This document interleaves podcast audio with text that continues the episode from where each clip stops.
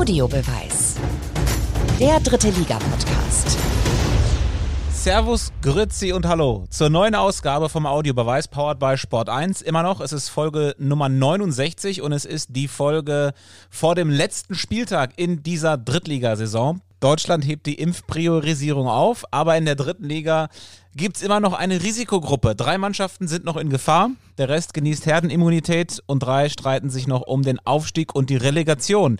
Alles jetzt wieder gekonnt analysiert von äh, unseren Virologen. Markus Höhner, Thomas Wagner, Yannick Barkic und Tobi Schäfer. Hallo Jungs. Erste Frage in diesen Zeiten, äh, die man immer Schönen stellen muss. Morgen, Wie geht's euch? Gut, bin frisch geimpft. Hui, das, Glückwunsch, Markus. Schön. Ah, letzte Woche. Biontech, Teil 1. Das spricht dafür, dass du nicht mehr der Jüngste bist. Arschloch. Aber äh, du hast es noch nicht getwittert. Er, erst dann ist es rechtskräftig, glaube ich. Tatsächlich weiß ich dadurch, dass ich jetzt die erste Spritze habe, dass ich sogar einen, einen rechtlichen Anspruch auf die zweite habe. Ich äh, bin übrigens auch schon geimpft worden. Äh, gestern und also weil man es ja immer häufiger jetzt auch mitbekommt, dass der und der geimpft wurde. Äh, man muss das, glaube ich, proaktiv vorantreiben. Dann kommt man, glaube ich, schon ganz gut an einen Termin und man muss auch alle seine Ärzte abklappern. Bei mir äh, war es zum Beispiel der Urologe, der mich geimpft hat. Ich dachte, der Kinderarzt. Die, die, und die Spritze kam übrigens äh, trotzdem in den Oberarm. So, Markus Höhner 7, Yannick Barkic 7, Thomas Wagner 10. Sollen wir das Quiz vorziehen oder? Nein, das war, das ist, äh, das ist neben der Impfpriorisierung ist das die wichtigste Zahlenkombination. Das ist eine klassische Quiz-Priorisierung hier im Podcast heute. Na, wir sprechen natürlich zuallererst über mh, das große Thema, dass die dritte Liga leider auch wieder ein bisschen ähm, ja, über die Drittliga-Blase hinaus bekannt gemacht hat. Und zwar geht es um den Aufstieg von Dynamo Dresden und all das, das, was drumherum passiert ist. Ähm, Raketen und Böller, fliegende Steine und Flaschen. Die Freude über den Aufstieg wurde ja sehr von Ausschreitungen überschattet. In der Nähe des Stadions in Dresden äh, haben sich ich sage jetzt mal Anhänger, ähm, gewalttätige Auseinandersetzungen mit der Polizei geliefert. Am Sonntag war das alles. Auch Journalisten wurden angegriffen. Die Bilanz ähm, über 30 Festnahmen und fast 200 verletzte Polizisten. Also für mich ist es ähm, nahezu unerträglich mal wieder und ähm, ja, zieht jetzt leider oder stellt leider das, was Dynamo geschafft hat, sehr in den Schatten, oder? Ja, ich finde ich find's jammerschade und das ist ein, ein, Ding, was ich seit vielen Jahren mit mir rumtrage.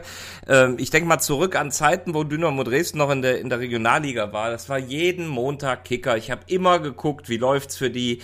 Äh, es ist ein, ein äh, wir haben hier drüber gesprochen, dass ich sogar noch im Rudolf Habich Stadion kommentiert habe zu Erstliga-Zeiten äh, nach der Wende. Äh, es ist eine Beziehung zu diesem Verein. Ich finde den Verein super, äh, die Fans super, alles alles vom Prinzip genial. Man guckt auf diesen Verein, man wünscht ihm Gutes. Äh, und dann gibt es diese, diese, äh, ja, du hast gerade gesagt, Anhänger nennen wir sie jetzt mal so, die so ein gottverdammt schlechtes Licht auf so einen coolen Verein werfen. Das sind ausgeraubte Tankstellen in Bielefeld, das sind militärische Auftritte in Karlsruhe in diesen, in den Sold im Soldatenlook äh, als Kriegserklärung gegen den DFB und das jetzt und das, ich finde es einfach nur jammer schade. Ich bin mir übrigens auch gar nicht so, also äh, voll, vollkommene Zustimmung zu Markus. Ähm, es gibt ja auch positive Beispiele, als äh, Dynamo zum Beispiel mit knapp 45.000 Leuten zum DFB-Pokalspiel nach Berlin fährt, wo du denkst, boah, ist das einfach Wahnsinn. Und dieser Verein hat natürlich eine wahn wahnsinnige Kraft und dieser Verein ähm, stellt einfach was dar.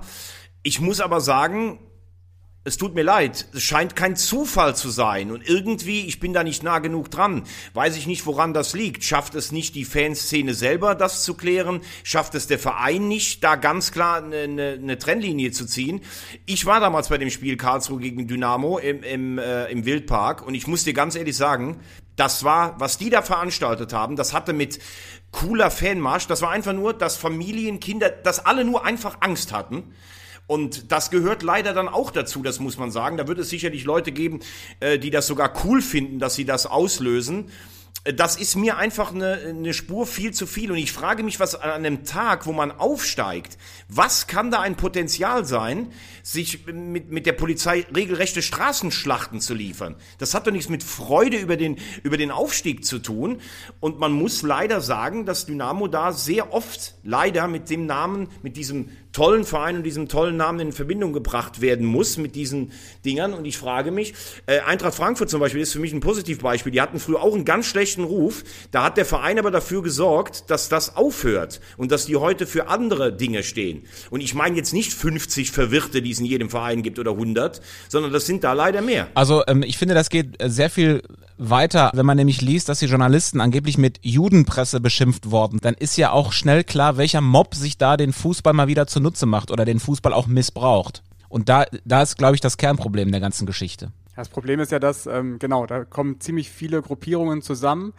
Ähm, allein die Zahlen, wie viele Polizisten im Einsatz waren überhaupt an diesem Tag, finde ich schon krass, wenn du das irgendwie liest. 1100 Polizisten nur, die dafür da sind, ähm, das Ganze zu kontrollieren. Das Schlimme ist einfach, dass Dynamo Dresden da ähm, mit dem Namen halt dafür steht. Ne? Nur weil halt Dresden an dem Tag aufsteigt, wird das auf ewig mit dem Verein verbunden bleiben und diesen Ruf kriegst du ja dann einfach auch nicht mehr weg. Es, ich bin mir ganz sicher, dass 98 Prozent dieser Menschen, die da waren, ähm, eigentlich nur friedlich den Aufstieg feiern wollten. Ähm, Corona-bedingt auf Abstand mit Maske, wie auch immer. Die Menschen sehen sich ja da, danach wieder irgendwie zusammen zu feiern und ähm, diese besonderen Momente im Fußball im Mai zu zelebrieren. Ähm, ja, und dass dann halt so, so eine Gemengenlage zusammenkommt, ist natürlich für den Verein absolut äh, kontraproduktiv in der Außendarstellung. Es ist natürlich ein Stück weit auch irgendwie ein, eine gesellschaftliche Entwicklung, das dürfen wir auch nicht ganz vergessen, dass solche Sachen irgendwie äh, immer schneller eskalieren, auch gegen die Polizei, da neulich in München im englischen Garten, wo auch plötzlich Flaschen aus dem Nichts Flaschen geworfen wurden und ich glaube 19 Polizisten verletzt wurden. Ähm, also da muss man einigen mal kräftig gegens Köpfchen klopfen und mal fragen, ob irgendwie einer noch zu Hause ist. Und hier in diesem Fall äh, auch Montagsspiele, zweite Liga, 30.000 in diesem Stadion. Es ist klasse. Ähm, und sie beschmutzen ihren eigenen Verein äh, und, und Veggie, gutes Statement eben, auch der Vergleich zur Eintracht Frankfurt. Äh, da ist der Verein auch gefordert, ein klares Statement äh, zu liefern und sich zu positionieren und endlich daran zu arbeiten, dass sich das ändert. Aber wir haben ja auch schon Positivbeispiele erlebt in dieser Saison, ne? wie Fans versuchen, ähm, an die Mannschaft ranzukommen und sie zu unterstützen. Ähm, Stichwort Duisburg ähm, oder auch in Lübeck, wo man sich auf den Parkplatz stellt. Und ähm, weil die Sehnsucht ist ja da von den Fans, ne? wieder zurückzukommen und da Teil zu sein dieser ganzen Geschichte. Aber dass es dann in Gewalt ausartet, ist natürlich äh, überhaupt nicht in Ordnung.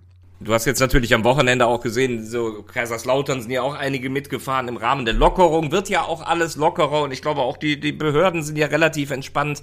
Äh, aber was du sagst, Janik, das ist eben so, kann es letztlich nicht aussehen. Und vor allem mit der Grundlage, dass ihr euren tollen Verein damit so be beschädigt. Das finde ich das Traurige. Trotzdem geht natürlich unser Glückwunsch an, an die Mannschaft, an Dynamo Dresden. Ich glaube, am Ende ähm, muss man sagen, das ist jetzt ein total verdienter Aufstieg. Auch wie sie nach dieser Corona-Pause dann jetzt wieder zurückgekommen sind, wo alle dachten, oh mein Gott, droht der Super-GAU und verspielen sie es dann doch noch. Das haben sie ja wirklich super gemacht. Also ich finde den, äh, also erstmal herzlichen Glückwunsch, weil das sehr, sehr schwer ist, als Top-Favorit irgendwo reinzugehen. Ich sehe den Aufstieg nicht so souverän, wie du ihn siehst. Äh, das Spiel in Ferl war erschreckend. Ähm, sie hatten einfach, und das brauchst du dann auch, und deshalb ist es auch verdient, du brauchst dann irgendwann nochmal einen guten Spielplan. Und Victoria kam wahrscheinlich mit der schlechtesten Saisonleistung dahin, ohne eine Gegenwehr, kaputt und müde auch in der Birne nach der Aufholjagd. Und das war der entscheidende Meilenstein, sonst wäre das nochmal richtig eng geworden. Ähm, was mir gut gefallen hat, war das Statement äh, vom Trainer Schmidt der gesagt, der seinen Vorgänger da echt über den grünen Klee gelobt hat und gesagt hat, das ist auch der Aufstieg von Kocinski, so sehe ich es halt auch äh, genauso, weil vom Quotienten her, glaube ich, wären sie zu dem Zeitpunkt ja auch auf einem der ersten drei Plätze gewesen. Äh, das finde ich mal angenehm. Nicht immer nur Trainer, die sagen, ja, ich habe hier eine konditionsschwache Mannschaft übernommen oder sowas. Ähm, ja, und diese Favoritenrolle so zu stemmen im ersten Jahr, das ist insgesamt dann schon sehr, sehr respektabel, aber absolut souverän fand ich es nicht. Kauczynski zu erwähnen und seinen Anteil daran ähm, zu formulieren, fand ich auch äh, sehr gut von, von Alexander Schmidt. Gleichermaßen habe ich drauf geguckt und habe mir gedacht, das ist der Impuls, äh, der im richtigen Moment gesetzt wurde. Die, die Mannschaft war mausetot, Kauczynski war mit seinem Job da durch und sie haben alles richtig gemacht mit Alexander Schmidt da nochmal einen frischen Mann äh, zu positionieren. Hatten jetzt am Wochenende einen sehr höflichen Gegner zu Gast. Das fand ich also schon beeindruckend, wie, also einen Anteil an die, hat dann auch Türkgücü an diesem Sieg. Ähm, ein Rückpass als Dreiviertel-Eigentor, ein äh, Sorge, der im Schlafwagentempo auf dem Weg nach hinten ist und äh, von Wie heißt der Kleinsorge? Nee, nee, das war der Großsorge.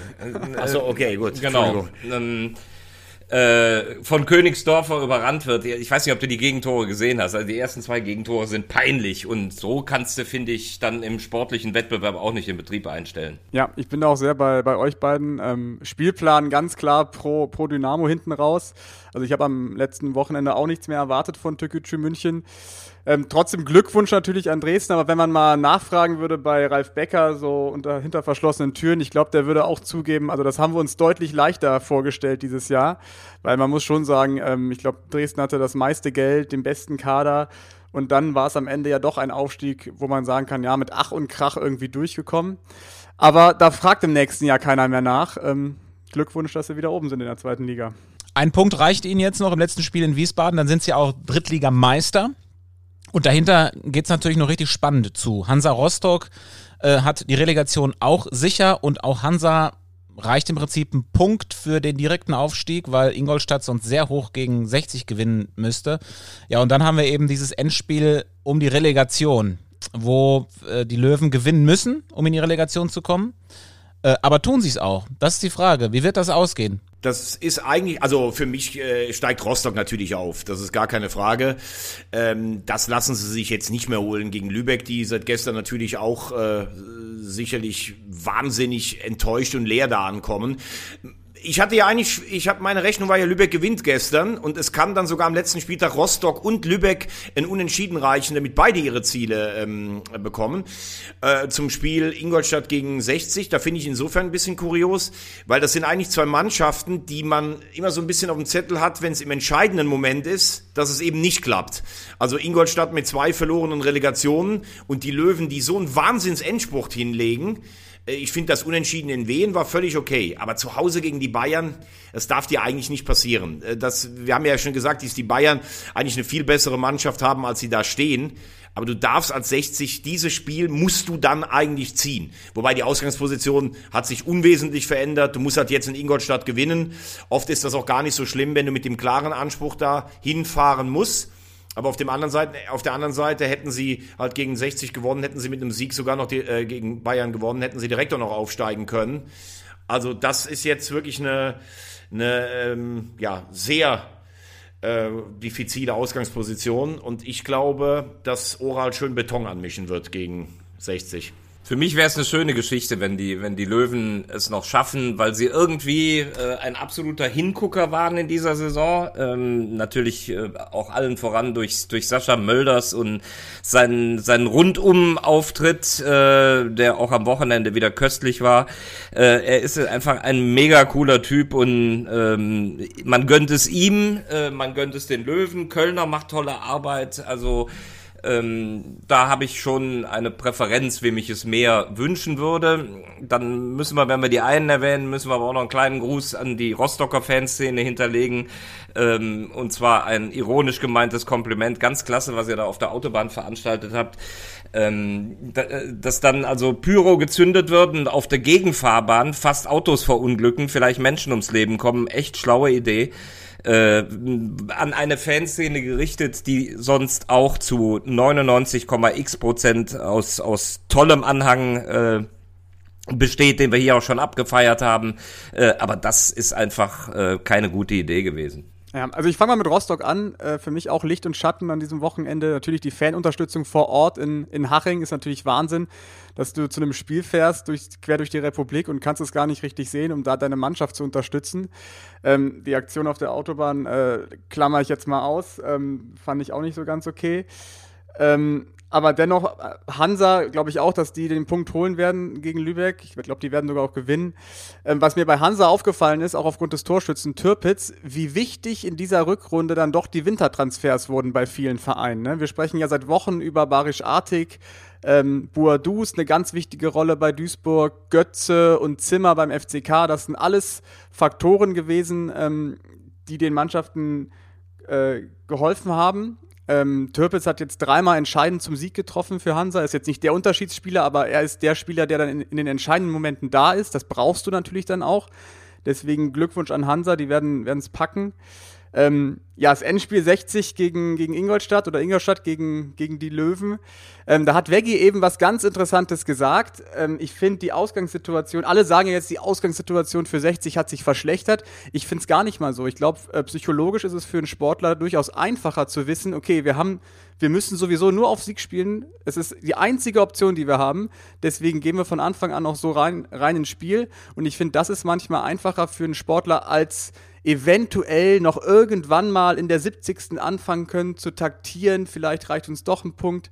Ich finde diese klare Zielvorgabe Sieg ist äh, in solchen Drucksituationen einfacher. Gut, wobei man natürlich schon sagen muss, äh, in Ingolstadt gewinnst du halt auch nicht einfach mal im Vorbeigehen. Ne? Und wenn du auf Sieg spielst und trotzdem dann nachher einen Punkt mitnimmst, also natürlich ist es ein bisschen schwerer geworden, aber das war ja das, was ich gesagt habe und das hast du gerade nochmal eindrucksvoll äh, rausgeholt. Okay, du fährst da nicht hin und denkst vielleicht so im Vorfeld, naja, wir fangen mal an zu mauern, sondern du musst das Spiel gewinnen. Das ist richtig und das ist natürlich den Löwen absolut auch zuzutrauen. Ähm, würde allerdings so ein bisschen zu dieser Tragik dieses tollen Vereins äh, passen, der ja oft in entscheidenden Momenten leider dann nicht da war, ähm, dass sie jetzt diesen Schlussspruch nicht krönen. Also, dass meine Präferenz auch ganz klar bei den Löwen liegen. Da gibt's ja gar keine, da gibt's ja nicht ansatzweise ein, äh, ein Zweifel. Und ähm, ja, zu Rostock muss man ehrlich sagen, äh, ich habe sie, glaube ich, vor der Saison auf zwei getippt. Wahrscheinlich werden sie auch da einlaufen. Trotzdem finde ich das irgendwie so mit hanseatischer ähm, Noblesse und Coolness haben sie das ganz gut bisher ins Ziel gebracht. Hertel ist, glaube ich, auch einfach ein Aufstiegstrainer, der ja manchmal eher so ein bisschen pessimistisch und so ein bisschen biestig rüberkommt, aber eigentlich ein total netter Typ ist. Ähm, und ich glaube, Hansa ist auch ganz gut aufgestellt für eine Saison in der zweiten Liga. Wie viele Kilometer sind es von Rostock bis Unterhaching? 941. 786. Luftlinie. Aber wenn du fährst, 914. Es kommt drauf Ist an. Wenn du über die A7 fährst, ist es natürlich deutlich länger, aber, aber schöner. Ja, und die längste Autobahn der Republik, die A7. Tobi, wie fährt man von Köln nach Garmisch? Welche Autobahn würdest du nehmen? Boah. Fragt Janik, der fährt immer A7. Warum denn jetzt nach Der Garmisch? versucht immer die A7 einzubauen. Er hat damals zu mir gesagt, er fährt über die A7. Da habe ich ihn einfach mal darauf hingewiesen, dass es 150 Kilometer Umweg wären. Dafür landschaftlich deutlich schöner. Also über die, über die A9 sind es tatsächlich 786, Veggie.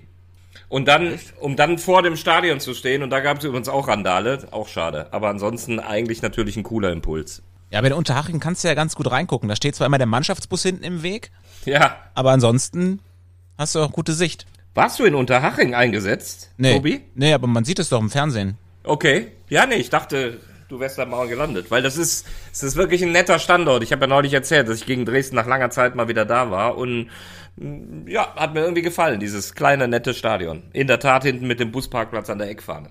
Das ist für mich äh, typisch Unterhaching auch von früher, dass man immer den, den Mannschaftsbus der Gäste sieht, weil der immer hinten parkt. Ja, Pele Wollitz, Trainer in Cottbus. für Lottner. Ja, Lautner ist ja schon länger weg. Ja. Breaking News oder was? Ein Kumpel hat gerade mir geschrieben, Verzweiflung auf beiden Seiten. Und Christian Beck ist auch im Gespräch in Cottbus. Als Sportdirektor oder was? Nee, als Nein, Spieler. als Mittelstürmer. Beckus. Ach. Beckus. Nee, ich dachte Christian Beek, weißt du, der ehemalige Sportdirektor, der früher bei Energie gespielt hat. Und Ex okay. Experte bei Sport 1. Super netter Typ. Ich meine, die Magdeburg-Legende, äh, die aufhören muss nach dieser Saison und äh, wo wir eben schon bei den, beim Thema Fans waren, vielleicht noch kurz zu den Magdeburg-Fans, die, obwohl es um nichts mehr ging, auch mit nach Lotto gefahren sind, ein paar zumindest, und Feuerwerk gezündet haben. Ähm, Yannick und Markus, ihr wart ja mit mir zusammen in Lotte und das war vorm Spiel und wir dachten, na, das sind jetzt natürlich Fans von Oedingen, die nochmal so ein bisschen Gas geben. Aber nachher haben wir rausgefunden, das waren offenbar Magdeburger. Das habt ihr rausgefunden, weil ich erfahre das gerade von dir. Ach so. Ich, ich, Komm, ich, wie kommt ihr denn auf den verwegenen Gedanken, dass irgendeiner von Uerdingen Bengalos zündet? Also das finde ich jetzt schon wirklich reichlich. Ne, so ein paar, paar, paar Feuerwerksraketen. Aber die Uerdinger Fanszene, also ich meine, ohne Heimstadion und sowas, das ist ja wohl auch nicht alles so einfach. Ja, Also, ja, aber die, die kleine Ge Gruppe gibt es schon. Also, äh, die sind schon existent. Ich weiß, dass damals in Ferl auch eine äh, drei Hände voll auch hinterm Zaun standen, wo man auch so ein bisschen reingucken kann von Oerdingen. Ja. Ja. Da Aber das- waren wir auch zusammen, Tobi. Ja. Vielleicht kommen die auch wegen uns. aber, aber die Liebe der Magdeburger zu ihrem Verein muss natürlich ganz besonders groß sein, wenn sie die lange Reise nach Lotte auf sich nehmen, um dann vorm Stadion zu stehen, um dann den Regen von der Seite, von oben, von unten abzubekommen und anschließend einmal geföhnt zu werden vom Autobahnkreuz. Also ich glaube, es ist gar nicht so weit, lieber Yannick. Aber du hast natürlich recht, wenn auch Lotte fährt, der, der steht für mich über allen, äh, über allem. Also da hinzufahren auf dieses Feld, das ist Wahnsinn. Wer nicht nach Lotte fährt, hat den Fußball nie geliebt. Haben wir aber ein gutes Stichwort. Christian Beck, äh, schon komisch, dass er noch nicht mal im Kader stand. Fand, fand ich weiß nicht, ob das so sein muss, wenn die Saison durch ist und Beck äh, praktisch auf seinen letzten Runden für diesen Verein ist, bei allem, was er geleistet hat. Er, er soll das letzte Heimspiel noch kriegen. Äh, aber ihn jetzt hier in diesem Fall gar nicht mitzunehmen, komische Geste, finde ich, von Christian Titz. Ähm, ja, und äh, sie haben den Abstiegskampf dann auch wieder ein bisschen spannender gemacht, dadurch, dass sie äh, gegen Uerdingen nicht so konsequent äh, nachgesetzt haben wie in den Wochen zuvor. Wobei man Magdeburg jetzt nicht so den großen Vorwurf machen kann wie Türkische München. Ne? Also Magdeburg war ja schon, Absolut. War ja schon deutlich überlegen, hatten, hatten die drei, vier Torchancen, die man dann braucht, um vielleicht einzeln in Führung zu gehen. Und ich glaube, dann wären sie in Führung gegangen, äh, wäre das auch nichts geworden mit Uerdingen. Ähm, ich glaube, die wissen selber nicht, wie sie das geschafft haben, drei Punkte gegen Magdeburg zu holen. Äh, die sind natürlich jetzt oben auf und jetzt äh, ja, bin ich mal gespannt, wie ihr so die Rechnung habt für den letzten Spieltag. Was, wen ihr vorne seht. Werbung Anfang. Werbung Ende. Also wir können ja mal kurz die, Ko die Konstellation durchgehen. Drei Teams kommen noch in Frage. Uerdingen reicht tatsächlich ein Punkt in Mannheim. Meppen, naja, ja, dann muss aber, also da muss schon der, da muss schon der Sonntag auf den Montag fallen. Also dann äh, müsste Meppen ja, ja, schon ja. sehr hoch gewinnen. Also Meppen muss gegen Duisburg gewinnen und hoffen, dass Oerdingen eben verliert und die Bayern, die müssen gegen Halle gewinnen und hoffen, dass Meppen nicht gewinnt und Oerdingen verliert. Also die Wahrscheinlichkeit ist dann doch relativ hoch, dass Oerdingen sich da in Mannheim irgendwie einen Punkt ermauert und es doch schafft. Und würden ihnen nicht die drei Punkte durch ähm, das Insolvenzverfahren abgezogen, wären sie schon längst sicher. Naja gut, auf der anderen Seite muss man ganz ehrlich sagen, wenn du mit so einer Millionarius-Truppe dann auf die drei Punkte angewiesen bist, also mein Mitleid mit Uerdingen hält sich da wirklich in ganz engen Grenzen, muss ich ehrlich sagen.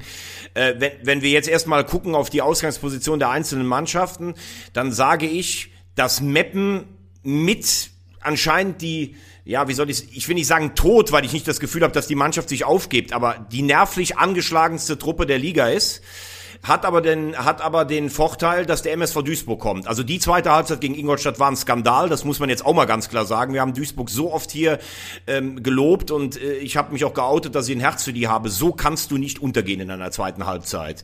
Das geht überhaupt nicht. Das fand, hat mir gar nicht gefallen vom MSV.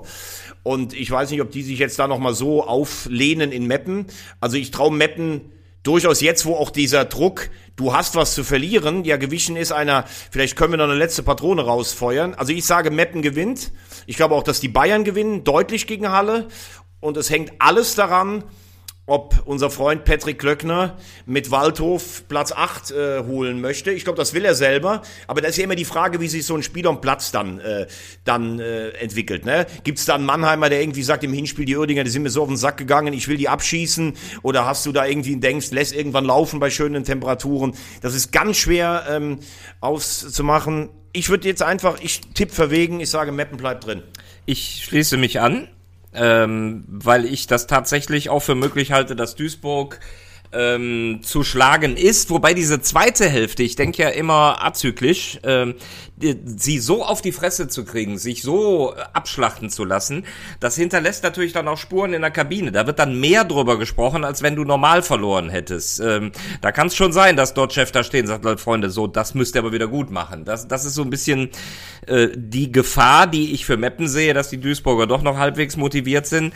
Aber ich glaube, ähm, also Mannheim und Uerdingen, da schließt sich ja der Kreis von vor drei Jahren, als äh, mit Spielabbruch dort der KfC Uerdingen aufgestiegen ist in einer sehr hitzigen Atmosphäre. Also auch die, die Fangemeinden stehen sich äh, sehr negativ gegenüber. Und ich glaube, dass man in Mannheim aus der Mannschaft heraus schon eine relative Nähe auch zum, zu Fankreisen hat. Vielleicht ein bisschen mehr als anderswo.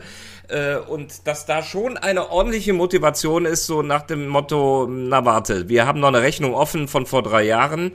Ähm, Dorda ist übrigens und Reisinger sind, glaube ich, die einzigen, die noch übrig geblieben sind, die live mit dabei waren für Uerdingen vor drei Jahren. Also ich glaube, Mannheim schlägt Uerdingen, Meppen schlägt Duisburg und damit ist es passiert.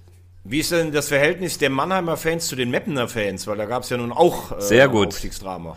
Sehr gut. Aber ich glaube, das ist nicht so böse, weißt du? Ähm, ja, deshalb frage ich ja. Ich, ich weiß es nicht, aber ich könnte mir vorstellen, äh, so ich habe das Gefühl, Meppen äh, ist keiner wirklich böse für irgendwas in diesem Leben. Äh, und so auch dieses dramatische Elfmeterschießen, das Elfmeterschießen übrigens im rechten Tor von, von der Kameraposition aus, musste ich dem Yannick neulich erklären. Oder war es andersrum? äh, ähm, äh, die, dieses Elfmeter-Drama, klar, das ist auch noch in den Köpfen, aber ich glaube, das war halt ein Drama, aber da ist kein böses Blut geblieben, glaube ich. Andererseits, glaub ich. wenn, wenn Duisburg den, den Abstieg von Uerdingen verhindert, indem sie gegen Meppen gewinnen, dann würden sie sich aber auch eine Mannschaft einhandeln, die nächste Saison in ihrem Stadion wieder den Rasen kaputt tritt, weil Uerdingen möglicherweise wieder in Duisburg spielen muss. ja, das Problem hat man dann auch noch. Also ich fasse erstmal zusammen. Veggie tippt auf Meppen, äh, Markus tippt auch auf Meppen. Ich tippe auf Uerdingen. Du tippst auf Uerdingen, okay. Ja. Ich weiß, was jetzt kommt. Ich weiß, Dann was jetzt kommt. Dann mit der Begründung bitte, Tobi. Wie, ich glaube, ich glaube, dass die sich in Mannheim irgendwie ein Unentschieden ermauern. Ein schmutziges 0-0 oder ein 1-1 oder so. Okay, dann muss ich ja FC Bayern sagen, damit wir zumindest einen Sieger in dieser Runde ermitteln können. Ich glaube wirklich, dass der FC Bayern es noch schafft. Und zwar wie folgt. Ähm, fangen wir mal mit Meppen an. Psychologisch sind die komplett am Boden. Die erfüllen alle Kriterien eines Absteigers. Die haben Spielpech. Ähm, individuelle Fehler und keiner kommt anscheinend mit dem Druck klar. Wer das Spiel äh, am Freitag gesehen hat gegen Saarbrücken, in die Gesichter geschaut hat nach dem Spiel, selbst Rico Schmidt sehr selbstkritisch. Ich kann mir kaum vorstellen, dass sie gegen MSV Duisburg gewinnen. Ähm, die einzige Hoffnung ist irgendwie Steffen Puttkammer fit zu bekommen, damit der die Mannschaft nochmal wachrüttelt. Ist jetzt nicht so, dass der der große spielerische Faktor ist, aber der könnte so Leute wie Bünning nochmal festigen äh, in Sachen Selbstvertrauen. Aber ich glaube trotzdem nicht, dass es äh, gegen Duisburg reicht. Vor allem, und da bin ich bei dir, Markus, weil Duisburg sich jetzt in der zweiten Halbzeit gegen Ingolstadt wirklich so schlecht präsentiert hat. Das werden die nicht nochmal machen. Und man muss einfach ähm, mal in, in Mappen noch dazu sagen, ne, die haben in den letzten acht Spielen drei Tore geschossen. Also es ist im Prinzip auch genau das eingetreten, was äh, vor der Saison wir alle gesagt haben, als Undaf wegging. Wer soll da jetzt die Tore schießen? Ja, niemand. Und mit der Bilanz wird's schwer. Dann ähm, die kleinen Bayern, ich habe es am Sonntag gesehen gegen 60, haben mich, ähm, ja, ist wie immer, die kleinen Bayern können sehr gut Fußball spielen, ähm, wirkten auch deutlich besser als die, als die Löwen, auch in so einem Endspiel für die schon. Also die haben es ja schon mal geschafft, von der, von der, ähm, von der, wie sagt man, von der Klippe zu springen. Nee, ne? das sagt man irgendwie anders. Nee, wenn du von der Klippe gesprungen bist, dann war's ja. das eigentlich. von der Schippe ist man gesprungen, so. Das, das ist wie in den Bergen. Äh, machen noch ein Foto von mir, auch geh mal einen Schritt zurück. Von der Schippe sind sie gesprungen. Also die hätten, wenn sie nicht, äh, wenn sie verloren hätten, wären sie ja weg gewesen. So wissen sie, okay, wir haben es wieder in der, nicht in der eigenen Hand, aber wir gewinnen gegen Halle und das traue ich denen auch zu. Und damit setzen sie ja zum Beispiel schon mal Uerdingen unter Druck. Ähm, Uerdingen, das ist der große Faktor. Äh, ist der, äh, Mannheim ist das große Zünglein an der Waage. Uerdingen das Brot- und Buttergeschäft des KfC ist es ja eigentlich, äh, irgendwo einen Punkt zu ergaunern, zu ermauern. Das können die ja richtig gut. Und ähm, ich glaube aber trotzdem, dass Mannheim ähm, spielerisch so stark ist, Uerdingen zu schlagen und auch aufgrund der Vergangenheit haben die, glaube ich, richtig Bock, ähm, Uerdingen runterzuschießen, sage ich mal, beziehungsweise den Weg zu bereiten für die beiden anderen. Deswegen sage ich, Uerdingen verliert in Mannheim Meppen verliert gegen Duisburg und die kleinen Bayern gewinnen und halten die Klasse. Es wäre alles so schön spannend, wenn Sascha Mölders nicht schon alles vorweggenommen hätte mit seinem Zitat, ihr spielt nächstes Jahr eh in der Regionalliga. Welsmüller, du Spacko. ja, ein, ein legendäres Interview jetzt schon, ne? Also ein ja. Ja, da, darüber pöbeln darf er nicht, aber er ist so authentisch, dass ich, ich da, da drückt man dann auch mal ein Auge zu und sagt, ja komm, dann hau halt mal einen raus. Ich finde, er hat auch mittlerweile das Standing in der Liga, die Interviews selber zu beenden. Hat ja sonst nur in der Bundesliga auch Hansi Flick, ne? Ich habe ihn übrigens neulich als Co-Kommentator bei den Kollegen von The Zone gehört. Mega. Richtig gut. Es ist aber natürlich jetzt auch das Phänomen, ich mag ihn auch, ich mochte ihn immer schon. Jetzt ist es so Mainstream, egal was Mölders macht, es finden alle cool. Also der kann im Moment machen, was er will, es ist alles gut. Das ist halt auch so ein bisschen Zeitgeist. Und nochmal, ich hab den immer schon verehrt, aber im Moment ist es wirklich so. Ja, du bist halt der Zeit voraus. Immer, Oh, allerorts. Das, das will ich gar nicht sagen. Ne, Hab ich ja gesagt. Dann vielen Dank, lieber Markus. So, 7, 7, 10 oder Ja, wir was? müssen, noch- wir müssen noch eine Personalie besprechen, Lukas Kwasniok. Ui. Hat der Kollege Pick eine Wette gegen mich gewonnen? Der hat das schon ganz früh gesagt in einem in unserem Magenta West Chat. Ähm, ja, Respekt an ihn und ähm, Kwasniok von der Spielidee kann das sicherlich passen. Ich glaube nur, dass der wirklich äh, diese ruhige, eher konservative Bischofsstadt Paderborn ganz schön aufscheuchen wird mit seiner Art.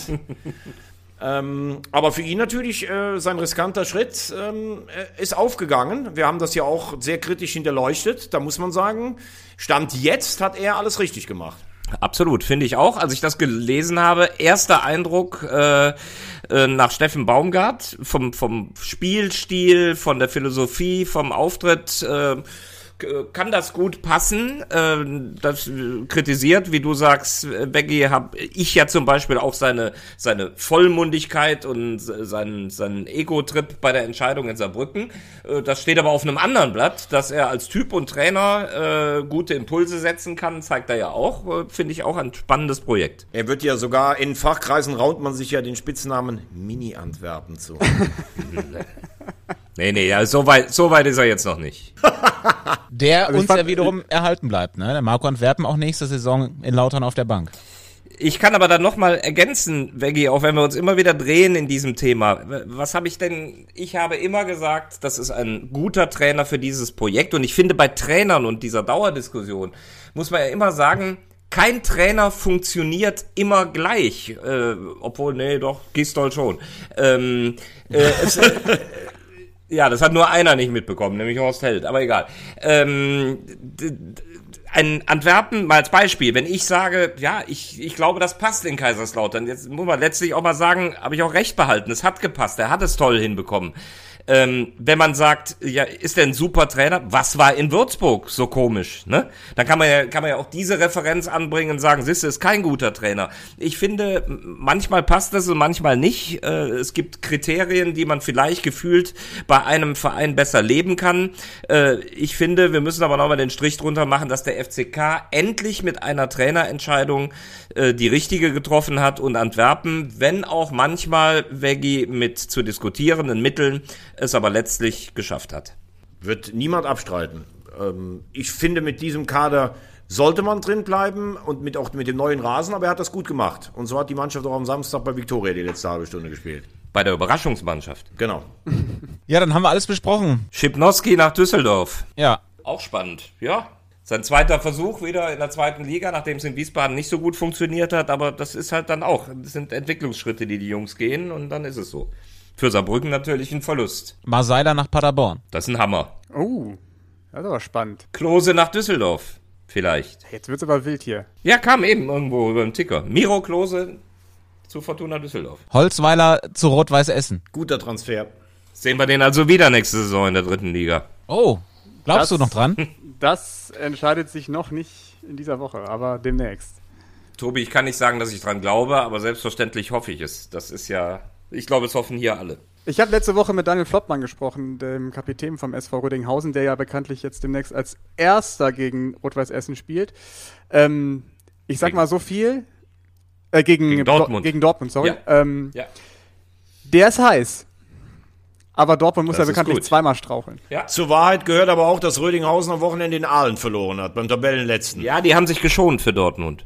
Heute Abend beginnt die Aufstiegsrunde in äh, Bayern. Schweinfurt gegen Bayreuth. Gegen, gegen Bayreuth. Fährst du hin? Bei TV, bei TV Oberfranken. Gucke ich mir natürlich an. Logisch. Das ist wichtige Recherchearbeit für die nächste Saison. Klar. Ja, jetzt kommen ja auch so langsam diese ganzen Landespokal-Endspiele. Tröpfchenweise findet das dieses Jahr alles statt. Es gibt zwar wieder diesen Finaltag der Amateure, aber nicht so aufgepumpt wie sonst. Aber wir werden euch da natürlich auch auf dem Laufenden halten, denn das ist ja immerhin immer noch der Fetisch von Yannick. Zwickau.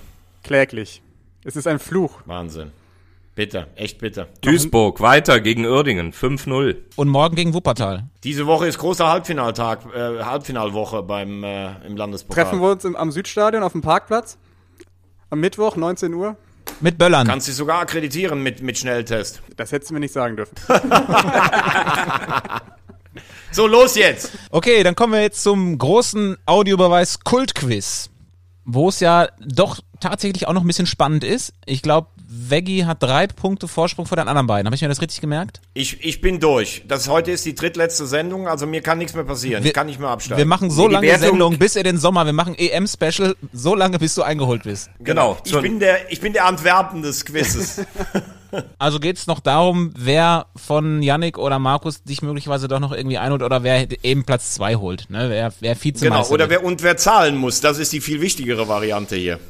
Ähm, wir suchen heute einen Verein bei dem Spiel Wer bin ich? Ich gebe euch Hinweise auf den Verein. Wenn ihr es wisst, ruft rein und dann die Lösung. Ist es falsch, dürfen die anderen weiterraten. Wer bin ich? Ich wurde an einem 22. Dezember gegründet. Ich habe ungefähr 10.000 Mitglieder. Meine erste Herrenmannschaft wurde 2017 aus dem Stammverein ausgegliedert. In der ewigen Tabelle der dritten Liga bin ich nicht in den Top 10. Aber ich habe in der dritten Liga einen besseren Punkteschnitt als die ersten drei Mannschaften Wiesbaden, Rostock und Osnabrück. Meine Partnerstadt, zu der es auch sowas wie eine Fanfreundschaft gibt, spielt nächstes Jahr vielleicht in der gleichen Liga wie ich. Mein Trainer ist genau 50 Jahre alt. Sein letzter Verein schafft es vielleicht auch nächstes Jahr mit mir in einer Liga zu spielen. Ich kann mich noch für den DFB-Pokal-Wettbewerb nächste Saison qualifizieren. Mein Rekordspieler mit den meisten Spielen war auch mal Torwart bei Borussia Mönchengladbach. Und jetzt kommt der letzte Hinweis. Spätestens danach wisst ihr es. Mein größter Erfolg gelang mir 1974. Stopp! Stopp! Muss was riskieren. Ich habe aber nur einen Anhaltspunkt, nämlich der frühere Torwart von Mönchengladbach könnte Uli Sude sein. Ähm, SC Verl. Fa Stopp, falsch. Ja, warte, jetzt lösen Darf wir das mal auf. Ist, was ist mit Nein. SCFR? Achso. SFR ist falsch. Achso. Scheiße. Okay. Dann sage ich Stopp. Ja? Erster FC Magdeburg. Und es ist, ich glaube, Dirk Ah, Heine, den du Dirk meinst. Heine, hat der mal das Tor in gespielt. München gemacht hat damals. Das ist richtig. Dirk Heine war der Torwart und der SFC Magdeburg ist der gesuchte Verein. Da bin ich aber nochmal von der Klippe gesprungen, ne? Der erste FC Magdeburg. Wie schön. So, dann ist das Thema jetzt endgültig durch. Auch rechnerisch Veggie nicht mehr einzuholen. Nein, das ist eine Frage, wie lange wir spielen. Das ist ja alles noch nicht geklärt. Vielen Dank für die ehrlichen Glückwünsche, Markus. Das, das geht auch mal schnell, das geht auch mal schnell bis zum Jahresende. Das fühlt sich aber jetzt gut an, muss ich sagen. Ja, für dich. Aber es geht ja jetzt bei den letzten beiden Sendungen darum, wer, wer zahlen muss bei unserem großen Sommerfest. Wer sagt denn eigentlich die letzten beiden Sendungen? Wir hatten doch mal gesagt, wenn ich das richtig verstanden habe, wir machen nach dem letzten Spieltag und machen noch eine für die Relegationsentscheidung. Oder habe ich das falsch verstanden? Die Inzidenz in Köln steigt gerade über 300. Also tut mir leid, die Gas Gastronomie wurde soeben. Kannst mir auch den. Champagner nach Hause liefern, lieber Markus. Yannick, hattest du denn Magdeburg jetzt auch auf der Lippe Nee, liegen? ich bin so leise, weil ich äh, so weit weg war von allen. Also ich glaube, es war die schlechteste Quizrunde von mir, weil ich wirklich überhaupt keine Idee hatte. Ich war irgendwie bei beim MSV Duisburg, aber das äh, wurde ich, ja, nee, ganz weit weg. Markus Höhner 7, Yannick Barkic 7. Ja, du wiederholst nochmal. Nee, ich habe einfach nur gesagt 7 und 7. Ich, über mich rede ich gar nicht. Ich bin Glaub, bescheiden. gleich nimmt dann, nimmt dann Bart zu Hause und singt laut. Ich habe elf und die haben sieben. So, jetzt Dann, wollen, äh, noch alle wissen, jetzt wollen doch noch alle wissen, wo wir am Wochenende im Einsatz sind. Ja, kurzer Ausblick noch. Das Wochenende ähm, steht unter dem Motto, der Audiobeweis meldet sich vom Abgrund. Denn äh, unsere kleine Vierergruppe teilt sich auf auf die beiden, sagen wir mal, Brennpunkte Mannheim und Mappen. äh, Meppen. So. Ich fahre um 8.55 Uhr mit dem Kollegen Markus Höhner mit dem ICE nach Mannheim und wir nehmen den Zug um 17.36 Uhr zurück. Es gibt Saisonabschlussbier und ich freue mich sehr, mit meinem Vorbild zusammenzufahren. Ich fahre um 8.56 Uhr mit dem EC alleine nach Mannheim und um 17.36 Uhr gerne mit Veggie als Fußball-Bundesligist ähm, zurück. Du nimmst die Denn- Rheinstrecke oder was? Ich glaube, ich nehme die Rheinstrecke. Die ist sehr gemütlich. Ich hab, da, guck mal drauf, sonst stehen wir eine Stunde vorm Stadion. Ist doch vielleicht wirklich gemütlicher. Ja, aber Denk- ich habe leider schon gebucht mit dem Kollegen Tim Froberg. Ah, okay. Aber zurück fahren wir und das ist ja das Gute. Ich, ich gehe alleine zum Bahnhof, dass ich dann im Radio verfolge, was passiert. Ähm, der erste FC Köln wird dann übrigens gegen Schalke 04 gewonnen haben und weder Werder Bremen noch Arminia Bielefeld werden drei Punkte holen und dann ist das Thema zu meinen Gunsten erledigt und dann verspreche Ihr ich hättet, euch. ihr, ihr hättet es auch verdient, weil ihr euch letztes Jahr ja in Bremen so gewehrt habt, dass alle anderen Mannschaften am letzten Spieltag auch für euch kämpfen. Na, die kämpfen für sich selber übrigens. Das wird, Du das glaubst doch nicht, ja dass Gladbach in die. Conference League will. Aber Das ist aber mal ein richtiger Fehl, äh, Fehlurteil. Oh, doch. Würde ich, würde ich nicht das Gegenteil unterstellen. Die, die, die wollen auch einen guten Abschluss und dann zumindest international zu sein, das haben die schon auf der Jacke stehen. Also. Ich glaube, Ja, und wie du sagst, es gehört dazu zum sportlichen Geist, dass man sich am letzten Spieltag nochmal richtig aufopfert und reinhängt. Wir haben das vorgelebt letzte Saison. ich glaube fast, der Landespokal ist interessanter als die Conference League. Bei Twitter hat uns jetzt jemand gefragt, ob er einen guten Zweitliga-Podcast empfehlen kann. Ja, uns. Ich muss, Leute, Ja. ich wünsche euch einen schönen Tag. Grandiose Insights, die hier, die hier zum Vorschein kommen. Finde ich super. Yannick, ähm, wir fahren mit dem Auto, ne? Nach Meppen. Ja, genau. Wir fahren mit dem Auto. Ja, gut. Okay. Jungs, vielen Dank. Schöne Woche. Tschüss, schöne Danke Woche. auch so. Tschüss, tschüss. Audiobeweis. Der dritte Liga-Podcast.